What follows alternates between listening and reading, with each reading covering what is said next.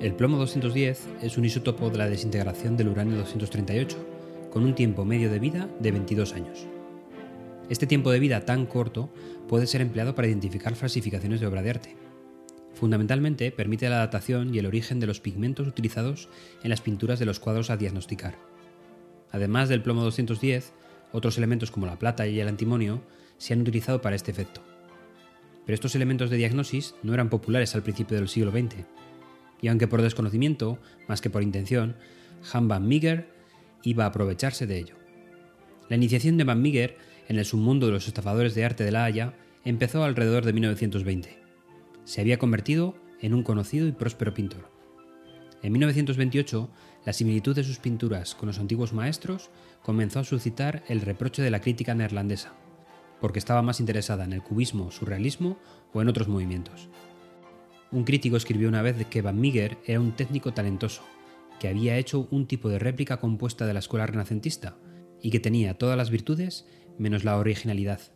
Van Meeger sintió que su genio había sido erróneamente despreciado y se puso a trabajar para probar a la crítica que él no solo podía copiar el estilo de los maestros neerlandeses, sino que podía realizar unas obras de arte tan magníficas que serían incapaces de distinguirlas de una real y comenzó los preparativos para su falsificación máxima.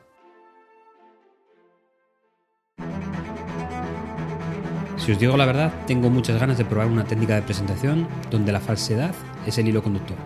Y tiene sentido principalmente para las presentaciones técnicas, donde se quiere mostrar un resultado final y una conclusión.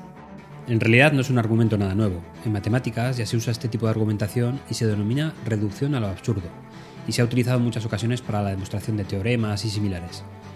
Consiste en tres pasos. El primero y fundamental es definir una hipotética veracidad o falsedad de la tesis que queremos demostrar. El segundo paso consiste en proponer y ejecutar actividades, normalmente de lógica común, que implican la hipótesis inicial. Este camino lleva a otro razonamiento y a su vez a otro, y así conclusiones intermedias. Pero el camino tiene un fin. En uno de los pasos llegamos a una incoherencia o una absurdez de evidencia inequívoca. Al haber llegado a este punto acontece la última parte, si este camino lleva una incoherencia lógica, la hipótesis de partida tiene que ser obligatoriamente falsa. Nuestra presentación seguirá este guion. Presentaremos brevemente cuál es la hipótesis de partida. En la zona central de la presentación mostraremos todos los pasos y resultados parciales. Y finalmente, al llegar a una situación absurda, presentaremos la negación de la hipótesis como la verdadera conclusión. Como he comentado al principio, no lo he probado nunca, pero os confieso que me atrae muchísimo.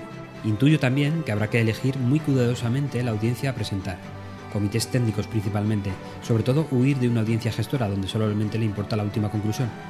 Es una presentación para divertirse, para dejar una sonrisilla en la cara de la audiencia en el momento de mostrar la absurdez delante de ellos. Sigo buscando mi oportunidad y os la cuento en otro episodio.